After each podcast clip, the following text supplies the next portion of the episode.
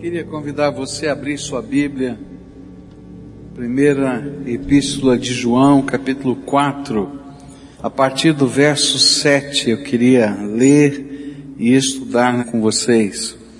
1 João, capítulo 4, a partir do verso 7. A palavra do Senhor nos diz assim: Amados, amemos uns aos outros, pois o amor procede de Deus. Aquele que ama é nascido de Deus e conhece a Deus. Quem não ama não conhece a Deus porque Deus é amor. Foi assim que Deus manifestou o seu amor entre nós. Enviou o seu Filho unigênito ao mundo para que pudéssemos viver por meio dele. Nisto consiste o amor não em que nós tenhamos amado a Deus, mas em que Ele nos amou e enviou o Seu Filho como propiciação pelos nossos pecados. Amados, visto que Deus assim nos amou, nós também devemos amar uns aos outros.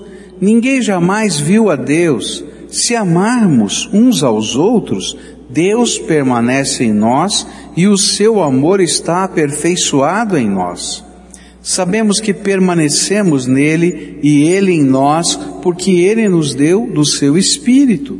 E vimos e testemunhamos que o Pai enviou o seu Filho para ser o Salvador do mundo. Se alguém confessa publicamente que Jesus é o Filho de Deus, Deus permanece nele e ele em Deus. E assim conhecemos o amor que Deus tem por nós e confiamos nesse amor. Deus é amor. Todo aquele que permanece no amor permanece em Deus e Deus nele. Dessa forma o amor está aperfeiçoado entre nós, para que no dia do juízo tenhamos confiança, porque neste mundo somos como ele. No amor não há medo, ao contrário, o perfeito amor expulsa o medo, porque o medo supõe castigo e aquele que tem medo não está aperfeiçoado no amor. Nós amamos porque ele nos amou primeiro. E se alguém afirmar, eu amo a Deus, mas odiar seu irmão, é mentiroso, pois quem não ama seu irmão, a quem vê, não pode amar a Deus a quem não vê. Ele nos deu este mandamento: quem ama a Deus, ame também a seu irmão.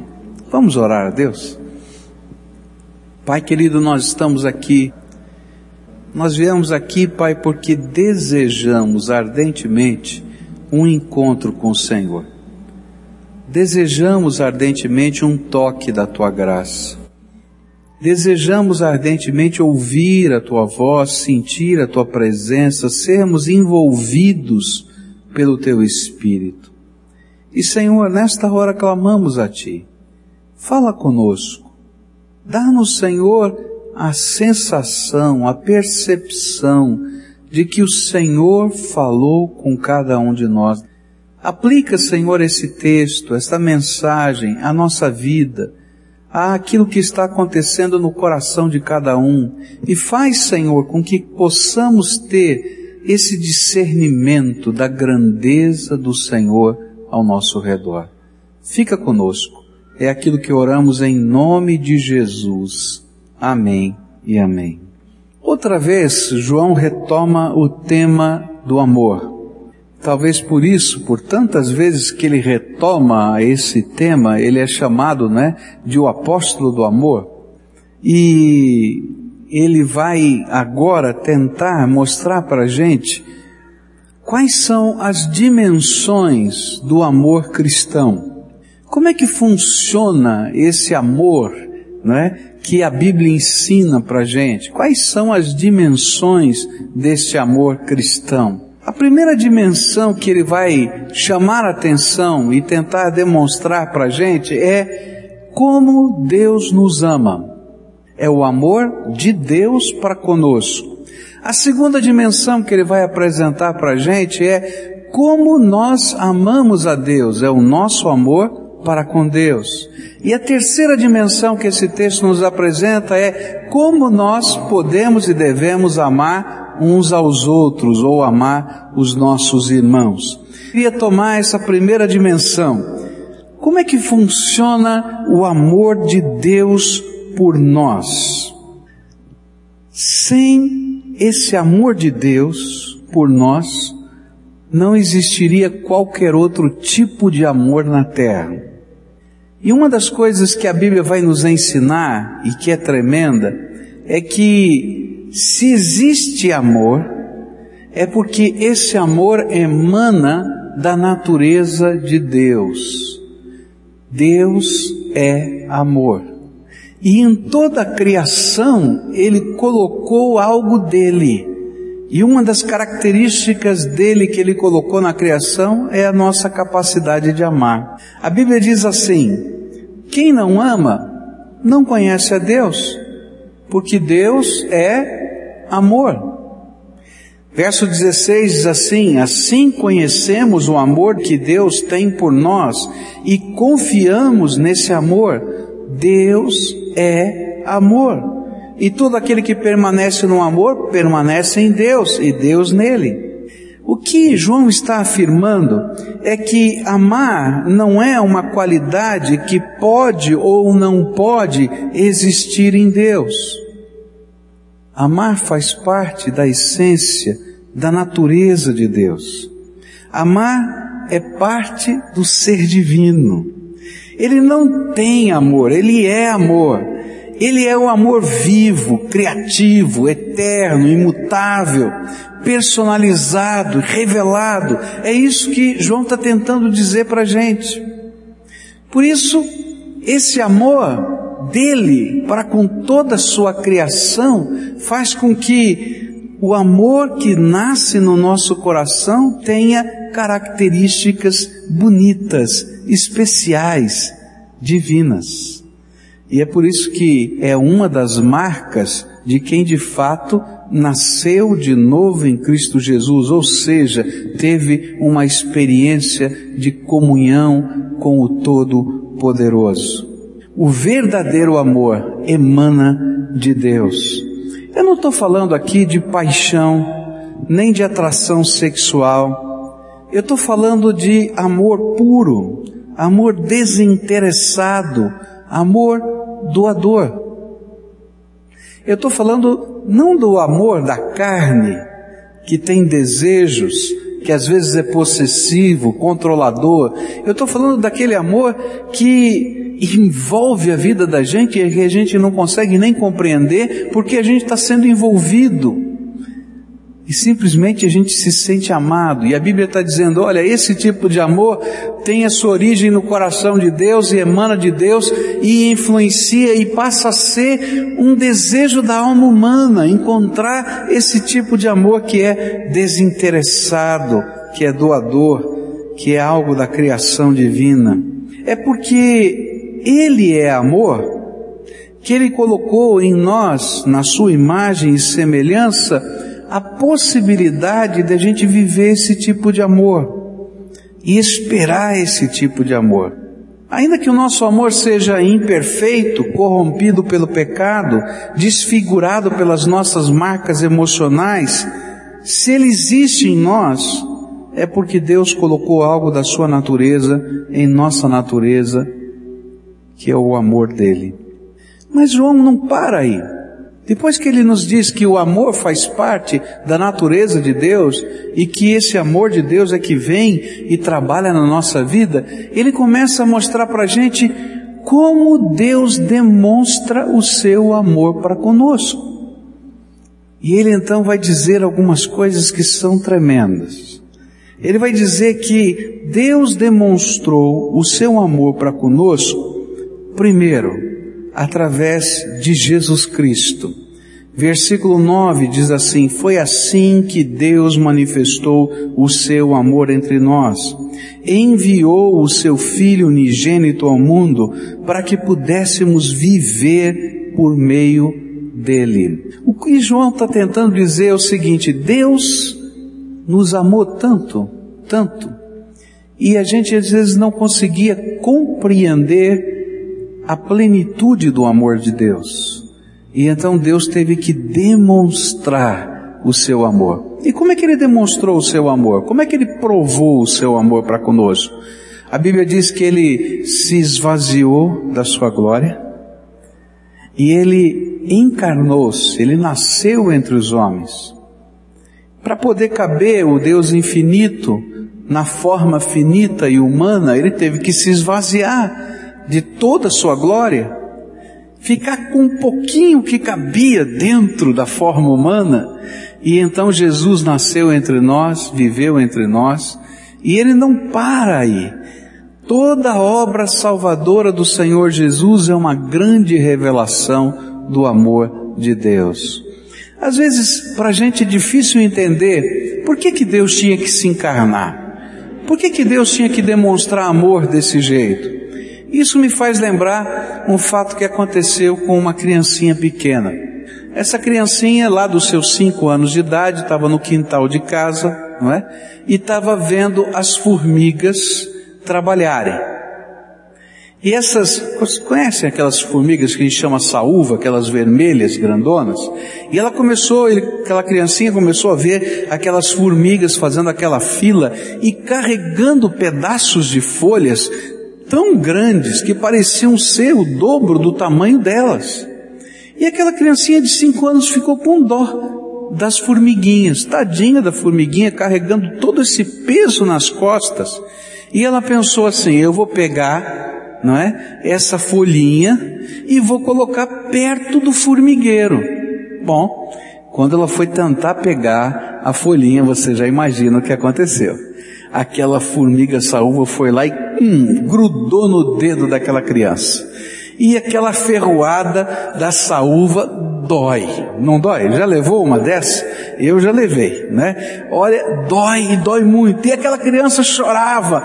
E a mamãe foi acudir e foi lá e limpou e passou. Mas aquela criança não parava de chorar. E não parava de chorar, e não parava de chorar. E a mamãe disse assim, filhinho, o que está acontecendo? Já, já passei o remédio, já, já passou a dor. Falou, não, mamãe, eu estou muito triste. E por que, que você está triste?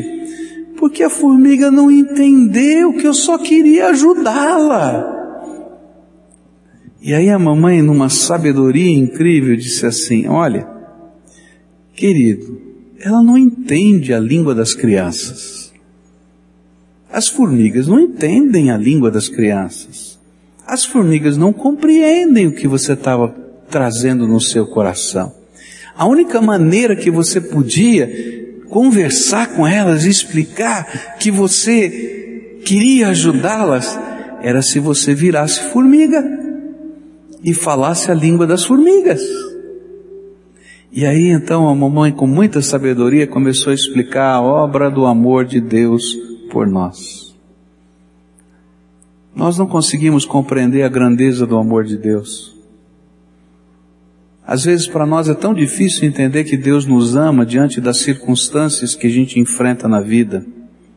Quantas vezes, diante de um problema, de uma luta, de uma dificuldade, de uma enfermidade, de uma crise, seja ela emocional, financeira, o que for, você já não parou para pensar, onde é que está Deus? Será que Ele está me vendo? Será que Ele está me ouvindo? A gente ouve falar tanto do amor de Deus, mas será que o amor de Deus de fato existe? E então João está dizendo o seguinte para a gente.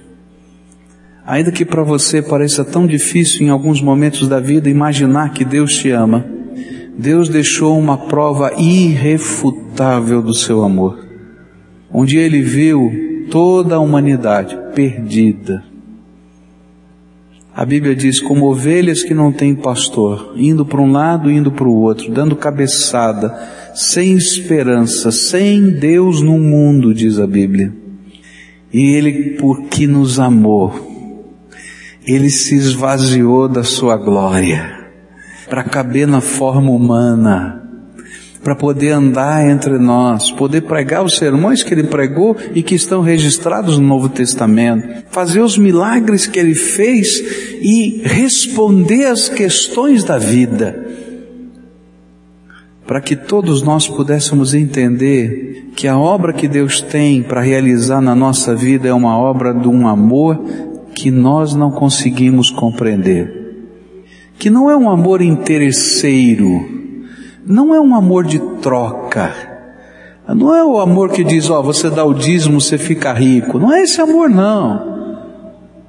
É um amor que vai e envolve a nossa vida simplesmente porque a gente existe. Eu estava lendo um livro e esse livro contava uma historinha, dizia uma frase, na verdade, que fechava um capítulo e eu achei muito interessante. Ele disse o seguinte, né, que nessa vida, né, nós temos alguns prêmios. Se você é rico, você já ganhou a medalha de bronze. Pode ficar tranquilo. Se é, você é bonito, você já ganhou a medalha de prata. Mas se você tem uma família, você já tem a medalha de ouro só por existir. Não é verdade? E o que está dizendo essa frase que eu achei tão bonita? Está dizendo que há um tipo de amor que é derramado por nós, não porque existe uma troca, mas simplesmente porque você é um ser tremendamente importante, alguém especial. E eu quero dizer para você que Deus deixou uma prova irrefutável que cada um de nós somos pessoas especialíssimas. E é por isso que Ele nos ama. Nos ama porque nós somos imagem e semelhança dEle, criação das Suas mãos, e Ele tem prazer em envolver-nos na sua graça. Mas João vai dizer uma coisa que vai além. Ele diz assim: Jesus é a demonstração do amor de Deus quando ele se encarna entre nós, mas ele é a demonstração da amplitude desse amor, do desinteresse desse amor, a medalha de ouro porque você é família, Simplesmente porque João vai dizer, Ele nos amou primeiro. Ele não nos ama porque você ama a Deus. Ele não nos ama porque você é bonzinho. Ele não nos ama porque você é correto. Ele nos ama porque você existe. E é esse amor de Deus que vai ao nosso encontro antes da gente sequer pensar em procurá-lo, que nos constrange a viver com Ele e a buscar a Sua face. João está dizendo que há algo tremendo acontecendo aqui. Há um Deus todo-poderoso, soberano, assentado no trono, que tem todo o controle do universo, mas que se inclina para nós simplesmente porque nos ama. Eu gosto de ver vô brincando com neto. Você já viu vô brincando com neto? É engraçado, né? É muito engraçado. Às vezes o vovô está numa posição legal da vida, né? Está num momento importante da vida, ele está lá num cargo tal e qual e etc. Mas quando ele encontra o neto, ele rola no chão, né? O neto vem e puxa o cabelo, morde o nariz e ele ainda dá risada. É só o vô para fazer isso, né? E é tão interessante isso. A gente ama porque ama. A gente ama. E é disso que a Bíblia está falando. Deus ama você e deu provas irrefutáveis desse amor. A primeira prova, Jesus se encarnou.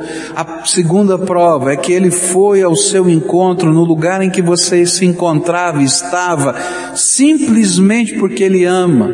E é tremendo, são tremendas as maneiras como Deus vai ao nosso encontro. Ele nos amou primeiro. Ele nos amou primeiro. Ele nos amou primeiro. Nós ouvimos há uns tempos atrás o testemunho do Paulo Davi, não é? O Paulo Davi, nascido num lar evangélico, seu pai pastor, se afastou do evangelho, se envolveu com muita coisa errada, com drogas, com isso, com aquilo, tentou suicídio algumas vezes, E um dia estava num parque sentado num banco, reclamando da vida e dizendo, sabe de uma coisa, eu não creio que Deus possa se importar com cada ser humano. Eu não creio que Deus possa ouvir todas as orações dos homens da terra. Esse negócio é um mito, não é possível, não tem lógica. E enquanto ele está sentado no banco da praça, chega uma pessoa e diz: Eu tenho uma palavra de Deus para você. E ele ficou muito bravo e disse: Ah, eu não quero ouvir ninguém, não, vai embora, tal. Mas eu venho aqui porque eu tenho uma palavra de Deus para você. E depois, como essa pessoa insistiu muito, ele disse: Tá bom, então fala logo o que você tem para falar. E essa pessoa disse o seguinte: Deus me mandou dizer que Ele conhece todos os seus pensamentos, até aqueles que você não falou com Ele. Você pode imaginar naquela hora, exatamente naquela hora, Deus estava dizendo: Eu sou o Deus que te ama e se importa com você, mesmo quando você não crê em mim. É tremendo, não é? Mas João não para aí, ele continua. E diz assim o versículo 10: Nisto consiste o amor, não em que nós tenhamos amado a Deus, mas em que Ele nos amou e enviou o Seu Filho como propiciação pelos nossos pecados. Há um grande problema que nos afasta do amor de Deus. A Bíblia diz que os nossos pecados fazem separação entre nós e Deus. É como se nós estivéssemos construindo, sem querer, uma muralha. E essa muralha colocasse Deus fora da nossa vida. E a gente ficasse no nosso reduto, guardados por essa muralha. E a Bíblia diz que são os nossos pecados que fazem essa separação. Deus que nos ama é santo, é justo, é poderoso, é correto. E nós, decadentes. E na nossa decadência, essa muralha se levanta. E o pior, a Bíblia diz que a consequência natural dos nossos pecados, o salário do pecado, o pagamento do pecado é a morte. Desde lá do jardim do Éden, esse era um ensino do Senhor Todo-Poderoso, não é? Para Adão e para Eva, quando disse para eles: Olha, no dia que vocês comerem desse fruto, o problema não era o fruto, o problema era a rebeldia, a desobediência, o pecado. Vocês vão morrer, porque o salário do pecado é a morte. Então essa barreira imensa está levantada na nossa vida e que nos separa de Deus, que nos afasta da graça de Deus, do poder de Deus, da comunhão com Deus, do amor de Deus. O amor de Deus vem, mas tem uma barreira.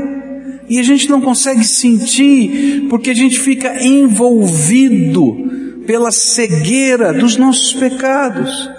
A cegueira dos nossos pecados nos leva a construir uma vida com valores que não são valores, são prejudiciais para nós mesmos. E então, João vai dizer o seguinte: Deus nos amou tanto, tanto, que ele se encarnou, ele veio mostrar que nos amava mesmo a gente atrás da muralha, e ele fez a única coisa que podia ser feita para a muralha ser quebrada ele foi e pagou o preço dos nossos pecados. Qual é o preço dos nossos pecados? O salário do pecado é a morte. Então, quando Jesus foi crucificado lá na cruz, ele não foi crucificado porque foi um ato falho da história ou do projeto de Deus. Ele foi crucificado para mostrar para a gente que a única coisa possível de se fazer para quebrar essa muralha, Deus já fez porque nos ama. Ele tomou o meu lugar e o seu lugar na cruz do Calvário. Quem devia estar na cruz sou eu e você. E ele foi lá e tomou o meu lugar por você, o seu lugar por você.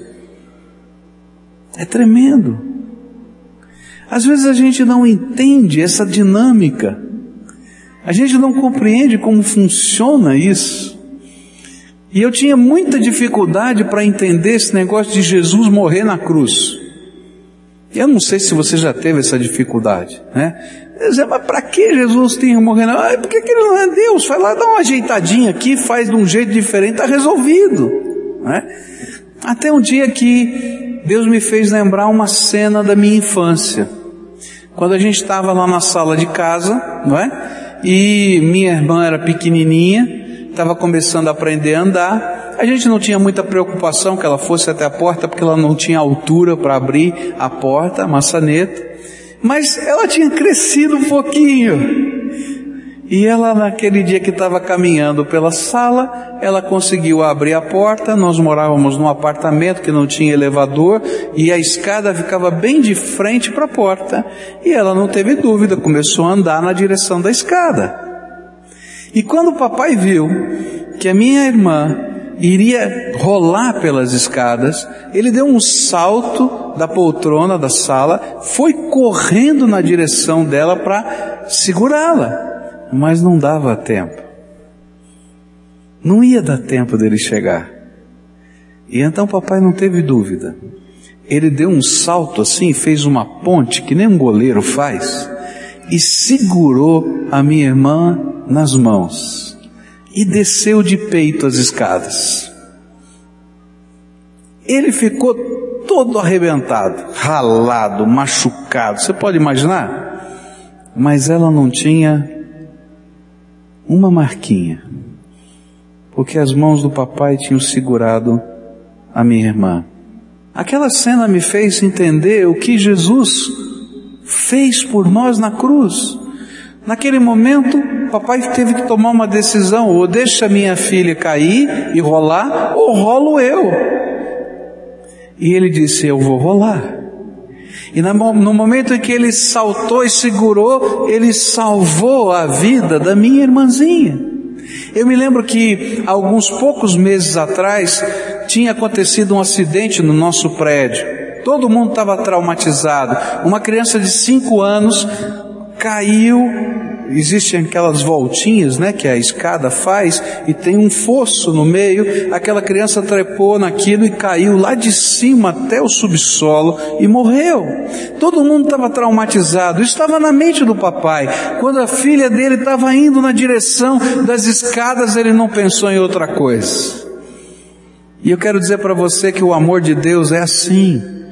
A Bíblia diz que Jesus veio, se encarnou, Ele demonstra a sua graça por nós antes da gente compreender e entender. Mas quando Ele foi para a cruz do Calvário, Ele fez aquilo que era a única maneira de nos salvar. Ele tomou o meu lugar. O salário do pecado é a morte.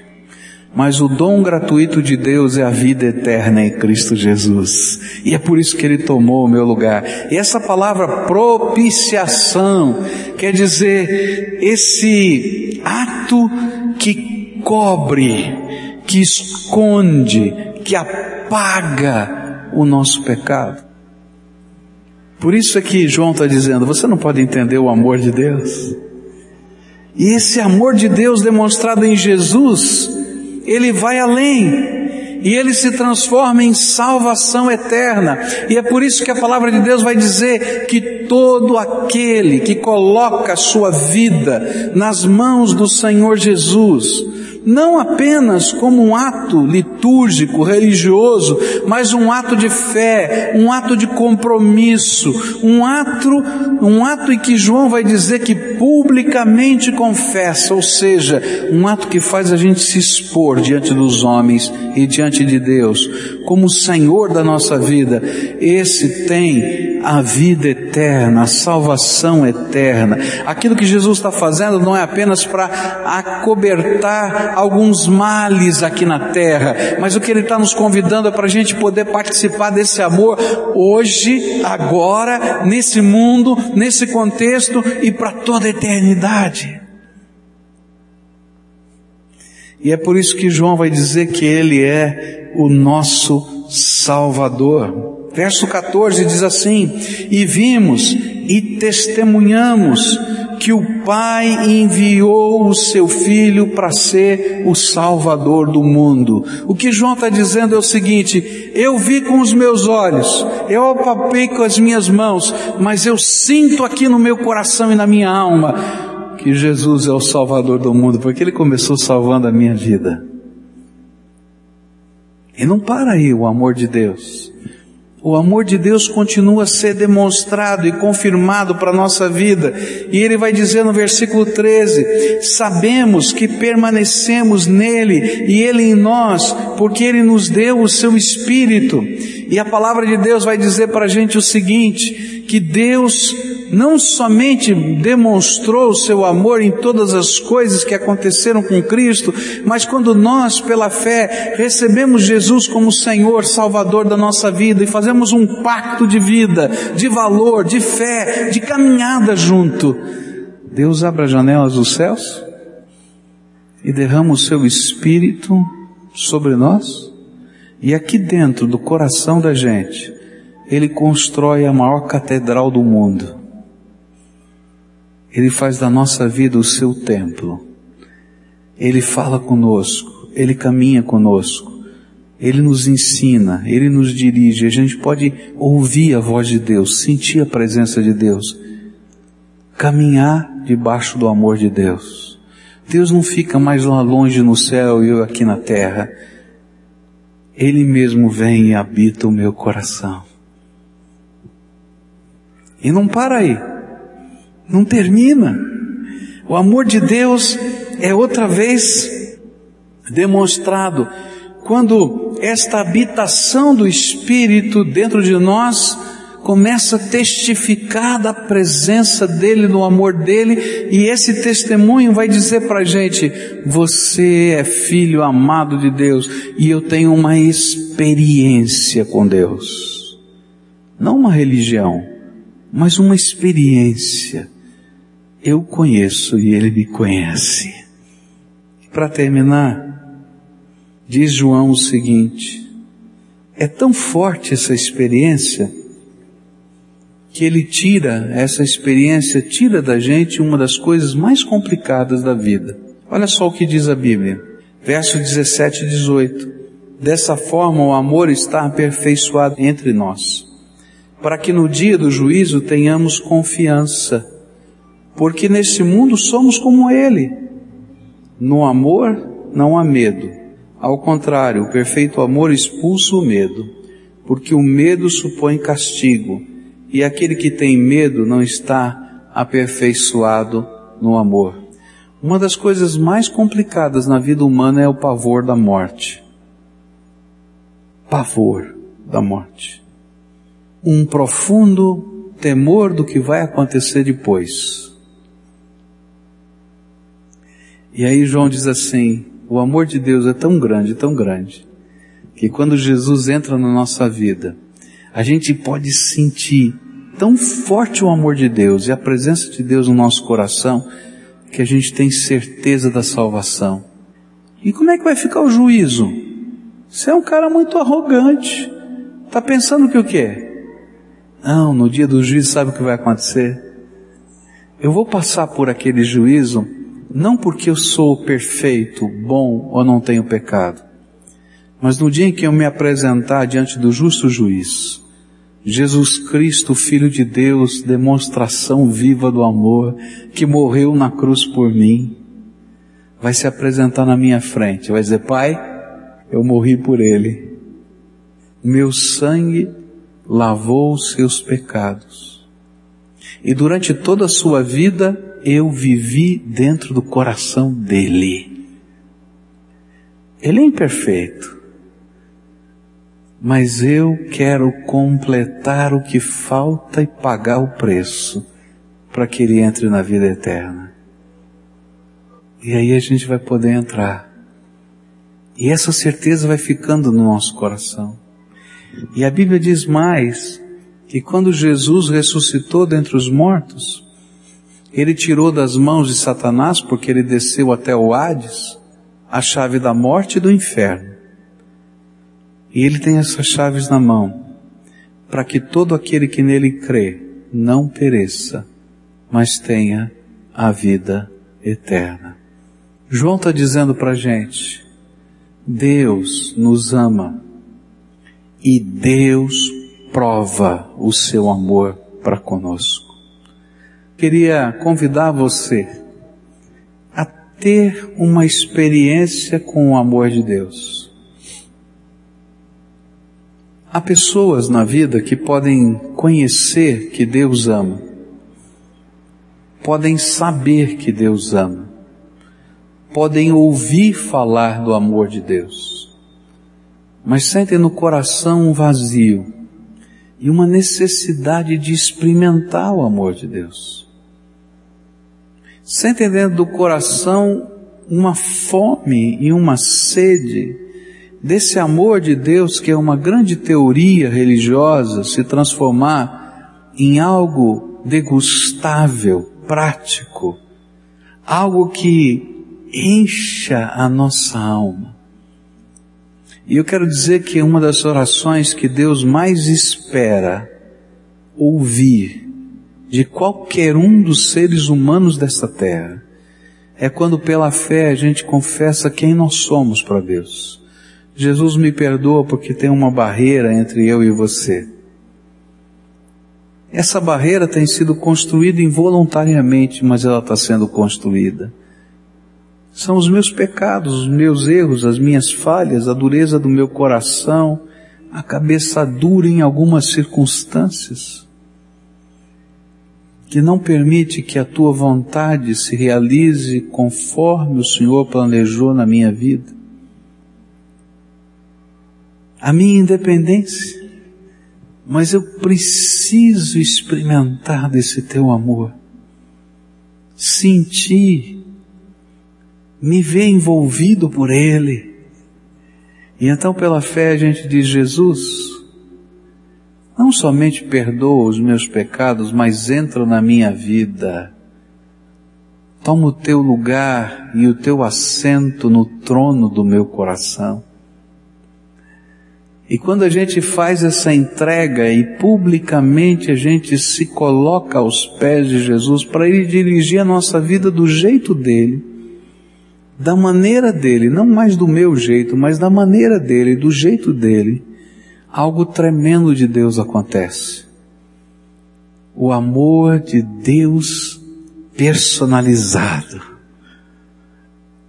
Na pessoa do Espírito Santo vem e invade a nossa vida e começa a ser o professor particular dos nossos dias, das nossas noites e da nossa eternidade. Queria convidar você que talvez esteja sentindo esse vazio. Você que gostaria de experimentar, de degustar esse amor. De dizer, eu não quero que ele seja uma teoria na minha vida. Eu quero dar passos de fé para poder compreender e experimentar o amor de Deus. Eu queria orar junto com você essa oração de fé, essa oração de entrega, essa oração de renúncia, porque a Bíblia diz que eu tenho que negar-me a mim mesmo, tomar a minha cruz e seguir a Jesus. Isso significa dizer não para mim e sim para Jesus. E tomar a cruz não é sentir os problemas da vida sobre a minha carne como mitigação dos pecados. É saber que o maior obstáculo que existe entre eu e Deus sou eu mesmo. Quando eu quero fazer tudo do meu jeito e não deixa Deus fazer do jeito dele na minha vida. Senhor é bom e a misericórdia dele dura para sempre. E que coisa boa a gente saber que a gente é povo de Deus. E eu quero dizer uma coisa, olha, você é alguém tremendamente especial, que Deus ama e quer fazer alguma coisa tremenda na tua vida. Se tem alguma coisa que está aí no teu coração que você sente que é um obstáculo, uma barreira, fala o nome dessa coisa para Jesus. Jesus, tem alguma coisa aqui que está me impedindo. Às vezes eu quero e não consigo.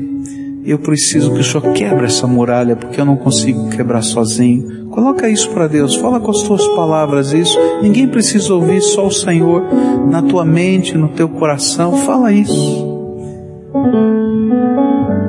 E fala para Jesus: Vem, Jesus, faz o teu trono dentro da minha alma. Eu quero que o Senhor construa a tua catedral no meu coração. Fala isso para ele. Senhor Jesus, tem aqui uns filhinhos teus, amados. Alguns são como ovelhinhas, Senhor, que estão machucadas, que têm feridas na alma, carrapichos na lã. E elas, Senhor, precisam do teu toque, do teu carinho, da tua consolação, da tua força, da tua restauração. E eu quero te pedir, Pai, agora, pela fé, eles estão aqui para dizer: Jesus, eu quero experimentar a amplitude do teu amor. Eu quero, Senhor, que o vazio da minha alma seja preenchido pela tua presença dentro de mim. Por isso eu entrego as chaves da minha vida nas tuas mãos, para que o Senhor me ensine a viver do jeito do Senhor, para que eu possa caminhar junto com a minha família, com os meus queridos, da maneira do Senhor. E que, Senhor, eu possa dar passos a cada dia que sejam passos em que o Senhor me ensine a caminhar do teu jeito. Eu creio que o Senhor morreu pelos meus pecados. Eu creio que o Senhor ressuscitou para minha salvação. Eu creio, mas eu quero mais do que isso. Eu quero me comprometer com o Senhor como Senhor da minha vida e quero experimentar a presença do Senhor, a voz do Senhor, o toque do Senhor, o amor do Senhor. Por isso, me ajuda, Senhor, e me abençoa com a tua graça. Faz do meu coração a tua catedral e da minha vida o teu propósito. É aquilo que eu oro em nome de Jesus. Amém e amém.